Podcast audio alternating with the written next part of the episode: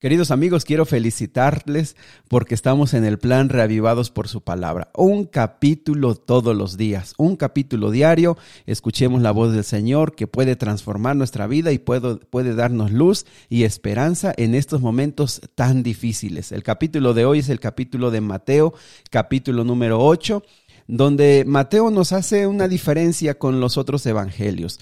Ustedes saben que cada autor de los evangelios nos muestra una perspectiva un poquito diferente, algunas variantes, que eso nos ayuda a entender que eran seres humanos los que escribieron los evangelios y que ellos estaban viendo su perspectiva desde su contexto y eso nos ayuda a enriquecer mejor la historia y la vida de Jesús.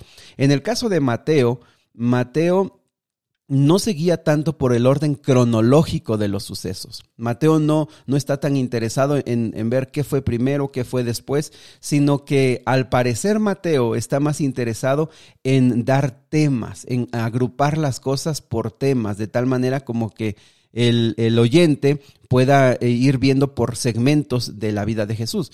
Y en este caso acabamos de ver todo lo que tuvo, todo lo que fue el sermón del monte y ahora eh, Mateo inicia un periodo en el que nos habla acerca de los milagros de Jesús. Y ustedes van a ver que el capítulo 8 es un capítulo cargado de varios eh, milagros, de varios eventos en los que Jesús está interviniendo en la vida de las personas y las está sanando. Y el primer milagro que vemos es cuando Jesús sana a un leproso, que también se registra en otros, en otros evangelios. Y yo quiero recordarles que un leproso era una persona que la gente, y seguramente él también, se consideraba castigado por Dios. Era una persona que estaba excluida de la sociedad físicamente porque salía de la ciudad, salía de las ciudades. Era una persona que estaba excluida socialmente porque un leproso a su, familia, lo más cerca que se le podía llegar era hasta dos metros de distancia. Pero en, en, el, en, el, mejor de los casos, pero regularmente ellos tenían que guardar una distancia hasta de 50 metros. Ellos debían estar lejos de las personas. Era una persona que estaba lejos físicamente, lejos socialmente y también se sentía lejos espiritualmente. ¿Por qué razón? Porque, como les digo, ellos pensaban, se sentían seguros que Dios los estaba castigando y la gente así lo veía. Entonces, Nadie quería ayudar a un leproso por la razón de que decían, yo no voy a estar en contra de la voluntad de Dios. Dios lo está castigando por un pecado interno, entonces yo no voy a ir en contra de la voluntad de Dios para ayudarlo, porque si Dios mismo lo está castigando, yo no lo debo de ayudar. Y también deben recordar que la enfermedad de la lepra era una enfermedad que podía durar de 20 hasta 30 años donde las extremidades principalmente se iban adormeciendo, se iba perdiendo el sentido eh, se iba eh, eh, cayendo poco a poco la carne, iban muriendo poco a poco los tendones, iba desprendiéndose poco a poco. aún llegaba hasta algunos narran que esto podría, las manos podían quedar solamente como garras sin, sin, sensibilidad. Así que la lepra en ese tiempo era una maldición y una enfermedad terrible. Entonces, llega un leproso en medio de la multitud. ¿Cómo lo hizo? Bueno, aquí ya se ve la fe y el deseo de ser curado de este hombre. O sea, este hombre necesitó fe, necesitó creer que Jesús podía hacer algo por él porque él se, se, va a acercar en medio de la multitud, cosa que no podía hacer. O sea, era un asunto que él no podía hacer. Estaba totalmente prohibido que él se acercara a las multitudes, pero él se acerca creyendo que Jesús, hay que resaltar eso, él cree que Jesús puede hacer algo para que él se atreva a ir a la multitud, cree que Jesús puede hacer algo y entonces llega y se postra. La palabra postrarse en ocasiones se usa para la adoración a, una divinidad o, la adoración a dioses. Eh, aunque quizá, este leproso no se postre reconociendo que Jesús es, es divino, pero sí se postra reconociendo que Jesús es una gran persona y entonces le hace la petición, si quieres, puedes limpiarme.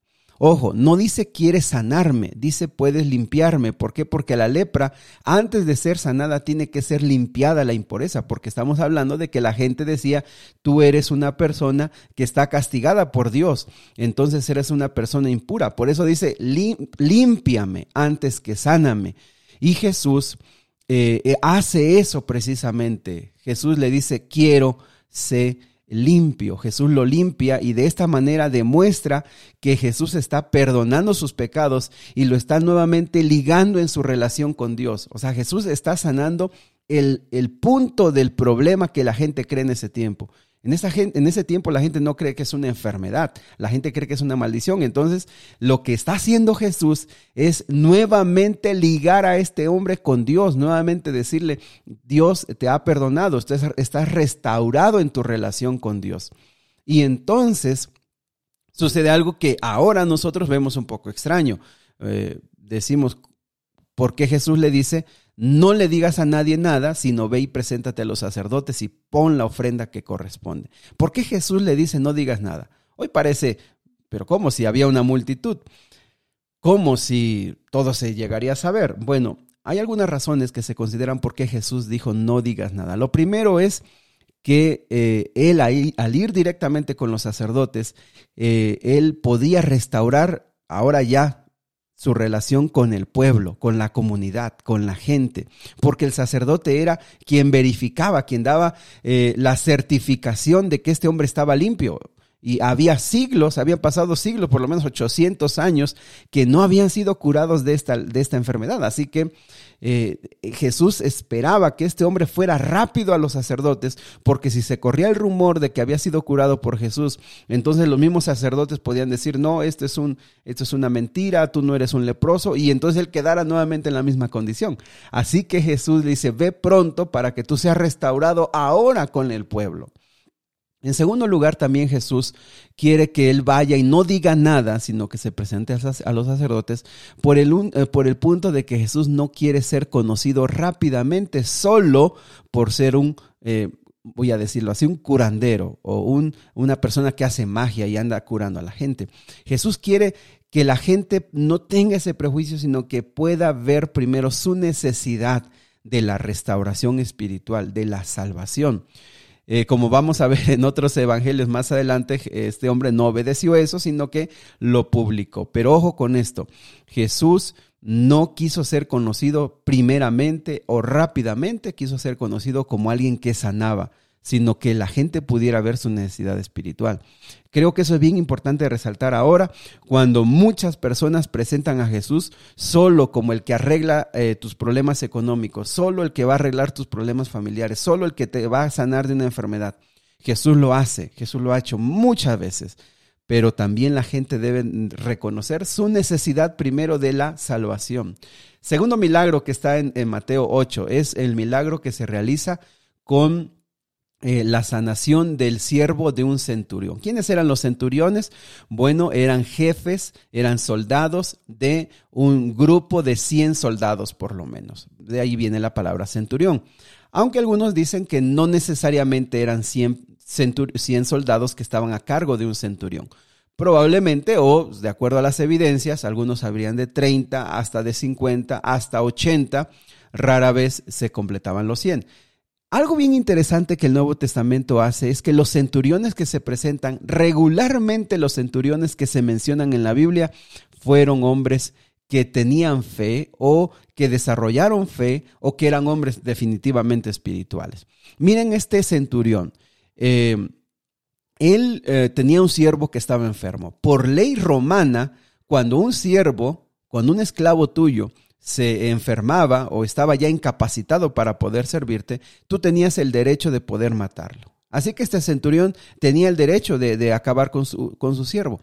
Pero este hombre aquí se manifiesta su bondad o su ah, aprecio por, por las demás personas y entonces, y en especial por su siervo, y él va hacia Jesús porque reconoce que Jesús es un, es un maestro. Y entonces cuando le explica, yo tengo mi siervo que está enfermo, yo quisiera que tú lo pudieras ah, ayudar porque está atormentado, porque está paralítico. Entonces Jesús le dice, claro que sí, yo iré. Esa es la expresión que usa la Biblia, yo iré. Y dice, yo voy a ir. Y entonces el centurión manifiesta el resumen o la suma de la fe y dice, Señor, no vayas porque soy indigno, por una, por una razón. Yo creo que tú eres más que un, eh, tú no eres una persona que necesita ir allá y tocar o hacer alguna, un tipo de procedimiento de magia para que lo sanes. Yo creo que tu palabra es suficiente para que esto, para que esto acontezca. La palabra de Dios era, era suficiente para que este milagro aconteciera. La suma de la fe. Yo creo. No necesitas ir, no necesito que vayas y ver, mira, yo quiero ver cómo tú lo tocas, qué le pones, cómo, eh, qué tipo de palabras haces para que él se sane. Yo creo en tu palabra. Ahora, también el hecho de que él diga que se siente indigno es porque la gente judía, y, recuerden, ese centurión romano, es el enemigo número uno de los judíos. Los judíos pensaban que era indigno entrar a cualquier casa de cualquier judío, de cualquier gentil, perdón, de cualquier gentil era yo no no no merecían que un judío entrara a su casa. Entonces él entendiendo el desprecio y entendiendo la incomodidad que se le podía dar a Jesús ir a la casa de un gentil, dice, Señor, no soy digno de que tú vayas. Pero Jesús le dice, o sea, Jesús queda sorprendido. Dice, no he encontrado ni en Israel una fe como este hombre. Imagínate, un hombre que dice, yo creo en tu palabra, tú lo haces. ¿Por qué? Porque yo también tengo jefes y también tengo soldados a mi cargo y cuando yo le digo a alguien ven, viene y cuando alguien le digo ve y va, la gente se sujeta a mí por la autoridad que yo tengo. Y el centurión entiende que Jesús tiene autoridad y que él puede mandar y no necesita ir y las cosas pueden suceder. Vean la fe, vean el pensamiento que hay detrás de este hombre. Él tiene fe, está convencido de lo que puede suceder. Y entonces Jesús hace una declaración que choca totalmente con la mentalidad judía. Hace una declaración que rompe con el pensamiento judío y le dice, yo les aseguro, les aseguro que cuando se instale el reino del, de Dios, muchos gentiles estarán sentados a la mesa. En ese, en ese reino, cuando esté la fiesta, cuando esté la alegría y el gozo de que ese reino ya se dé, muchos gentiles estarán a la mesa. Eso, ese pensamiento fue totalmente totalmente diferente a lo que ellos pensaban. Un gentil nunca va a estar, va a ser, cuando venga el reino de Dios estarán, estaremos los judíos allí disfrutando, no los gentiles. Y Jesús les dice, no, ahí estarán también los gentiles. Y es más, segundo pensamiento, muchos judíos, muchos del reino, de, muchos del pueblo de Israel estarán fuera de esa fiesta. Amigos, nuevamente lecciones, nuevamente Jesús está rompiendo con nuestros pensamientos. Eh, ese pensamiento religioso, ese pensamiento cerrado donde dice, los únicos buenos en este pueblo, en esta colonia, en esta ciudad, somos nosotros, porque somos cristianos. Y cuando nosotros, eh, a veces sin darnos cuenta, a veces tan educados y tan, tan seguros de nuestra visión, que llegamos a ver a otros que no son cristianos y los llegamos a ver como seres que por sus errores, que por sus pecados, que por su estilo de vida, ellos están fuera del alcance de Dios o son menos. Apreciados amigos, ese pensamiento, ese sentir interno profundo de un cristiano no es nuevo. Eso ha existido desde el tiempo de Jesús. Estarían fuera por su forma de ver eh, el reino de Dios, de no entender, por la dureza de su corazón. Tercer milagro de Mateo 8. Jesús sana a la suegra de Pedro. Eh, Jesús fue a Capernaum y entonces allí como para descansar un poco, ahora se encuentra a una mujer que de por sí cree en él, a una mujer que es de sus seguidores. Ahora se encuentra a una mujer que de por sí le servía. Y cuando Jesús llega a esa casa y se da cuenta que la, la, suegra de Pedro está enferma, ella no alcanza a decir ni una palabra. Ojo con eso, a mí me, me parece muy, muy interesante eso. Esta mujer no dice una sola palabra y Jesús se acerca a una de sus seguidoras, a una persona que le sirve, a una persona que, que ha estado con Jesús y sin que ella diga una sola palabra, se acerca y le da un toque cariñoso. Y aunque ella no estaba enferma de muerte, estaba con fiebre y los que eh, pasamos por eso sabemos lo complicado que es, ella se levanta y le sirve. Vean cómo la manera de Jesús actuar con las personas. Un leproso al cual Jesús no debía tocar por prohibición, se acerca y le clama y le pide ayuda y Jesús quiere y toca a esa persona que no debía tocar. Jesús a la, a la petición de un centurión le dice, sí, ve, que se haga como tú has pensado. Con el poder de su palabra, sin, sin ir al lugar, el Señor lo sana. Y aquí a una de sus seguidoras, Jesús se acerca cariñosamente, ella no dice nada, y Jesús la sana. Saben, a mí me queda, me queda ese, ese pensamiento. ¿Cuántas veces quienes realmente siguen a Jesús, quienes realmente le sirven, muchas veces por la fatiga, el cansancio o la enfermedad, muchas veces caen en cama? Y ahora con esto yo pienso, muchas veces ni, no le digas al Señor, no le pidas sáname, porque el Señor ya lo sabe y el Señor te va a sanar, aun cuando no se lo pediste. Aunque el Señor dijo ayer, pide y, y, se te dará, busca y se te abrirán las puertas. Muchas veces, amigo, tú que amas al Señor, tú que tienes una relación íntima con el Señor, muchas veces el Señor te da cosas que tú no se las pides porque Él te ama y Él se acerca y Él sabe de ti y Él cariñosamente te suple tus necesidades. Y, yo lo he visto, como hay gente que dice, el Señor me ha rodeado de esto, el Señor me ha dado esto, yo no se lo he pedido, el Señor me ha dado a manos llenas. Apreciados amigos, es que hay cosas que tú no necesitas pedírselas al Señor y el Señor te las va a dar, porque Él, él, él, eh, tú eres cercano a Él. Tú le sirves a Él. Y lo que hizo la suegra de Pedro fue levantarse y seguir sirviéndole, lo que Él ya de por sí hacía. Le siguió sirviendo. Y a mí me encanta ver a esas personas que le siguen sirviendo a Dios, porque de por sí lo hacían. Me encanta, me encanta saberlo. Eh, el siguiente milagro, bueno, antes de hacer un milagro, eh, Jesús iba a cambiar de la región de Capernaum, eh, iba a cruzar al otro lado de, del mar de Galilea e iba a llegar a la, a la, a la región de Decápolis, donde está Gadara. Y antes de eso, eh, les digo, esto en otros, en otros evangelios usted lo va a ver regado. Estas cosas que, Mateo junta en, en, el capítulo 8, usted lo va a ver regado en otros lugares, pero aquí lo ponen juntos porque esa es la forma en la que Pedro organiza las cosas. Y, y, entonces sucedió que también se le acercaron dos personas que se entiende que ya seguían a Jesús.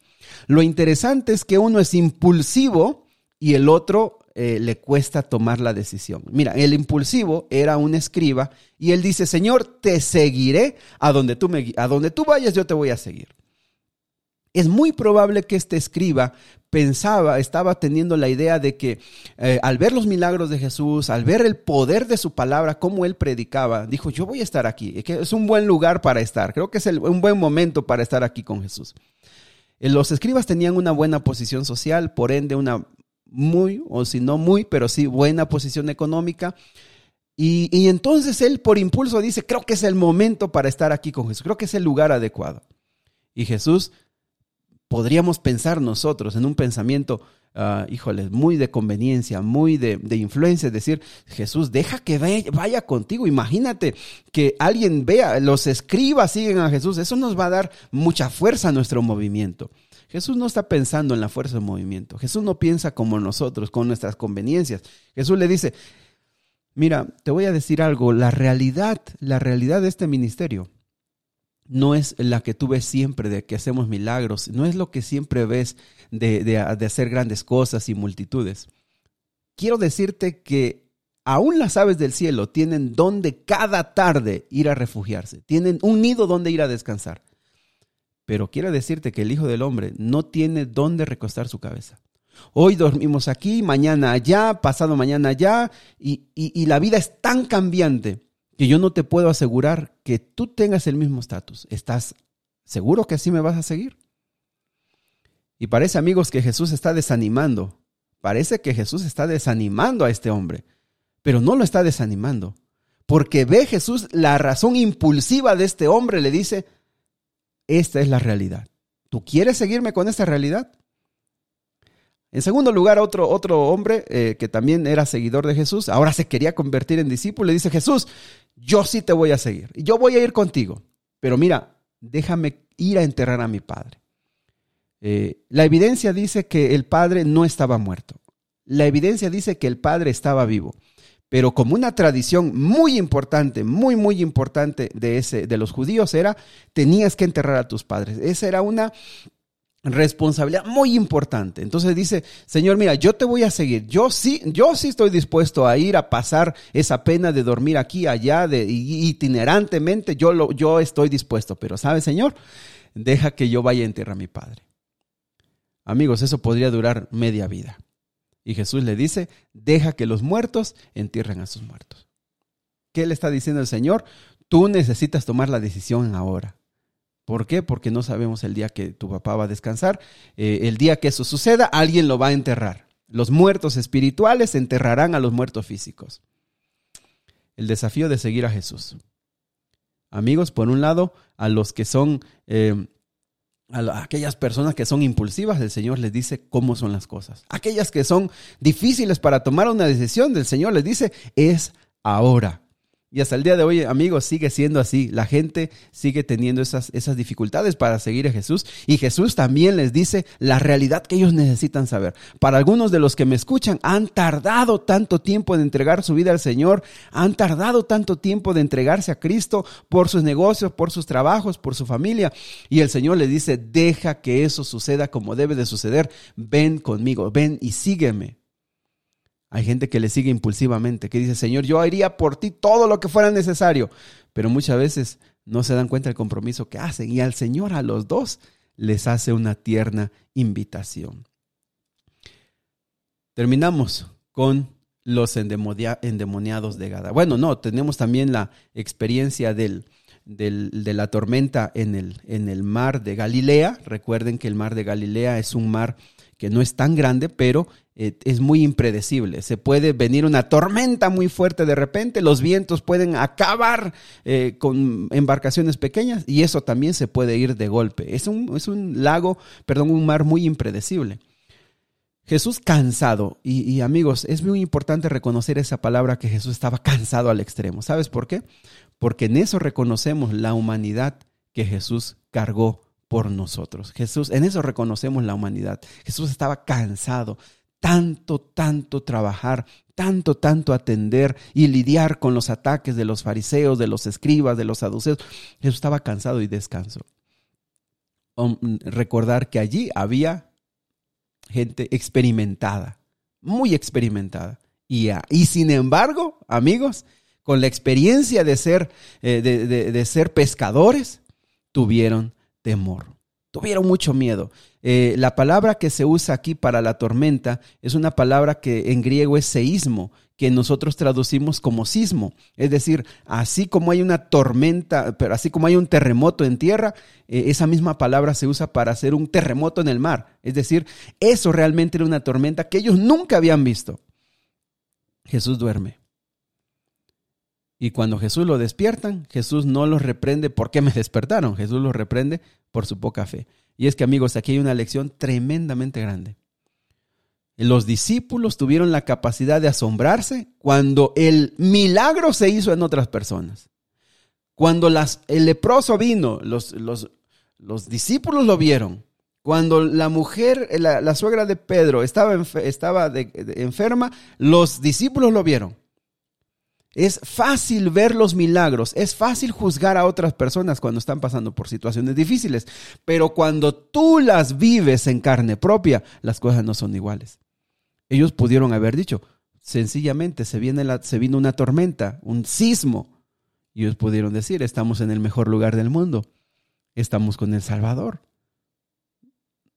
Vamos a esperar que Él haga, no vamos a perecer, no vamos a morir con Jesús aquí en la barca pudieron ellos empezar, no sé, a orar. Pero cuando se probó su fe, tuvieron miedo. Estaban a punto de desfallecer.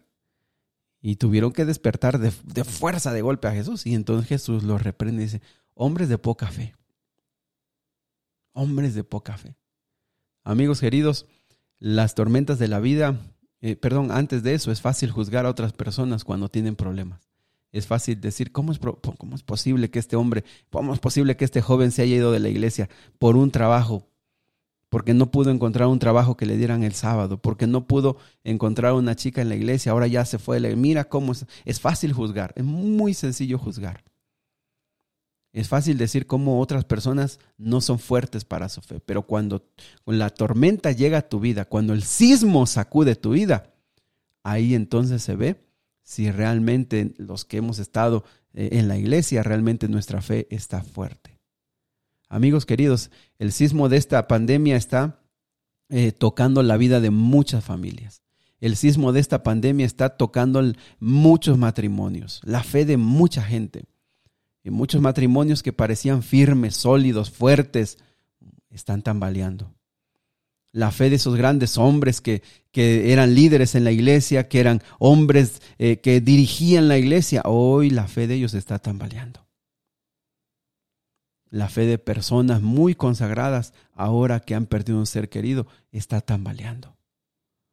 Porque no es lo mismo, no es lo mismo, nunca será lo mismo mirar cómo otras personas sufren a cuando la, la tormenta, el sismo, toca tu vida. No es lo mismo. No es lo mismo. Apreciados hermanos, amigos,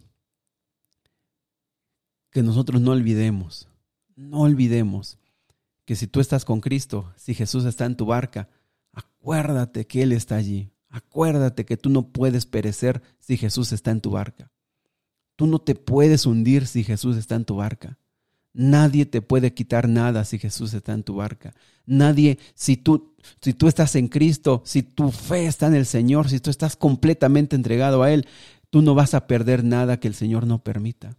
Tú no vas a ganar nada que el Señor no permita. El Señor está en tu barca. Cree en Él. Si ya has visto otros milagros en otras personas, el Señor va a hacer ese milagro ahora en tu vida. No te desanimes, hermano, hermana.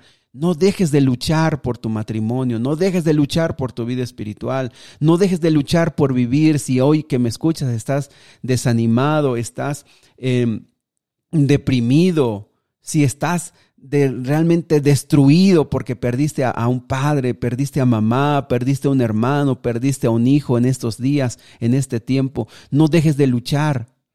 Todavía tienes a otros familiares que te necesitan. Todavía tienes una vida que hacer.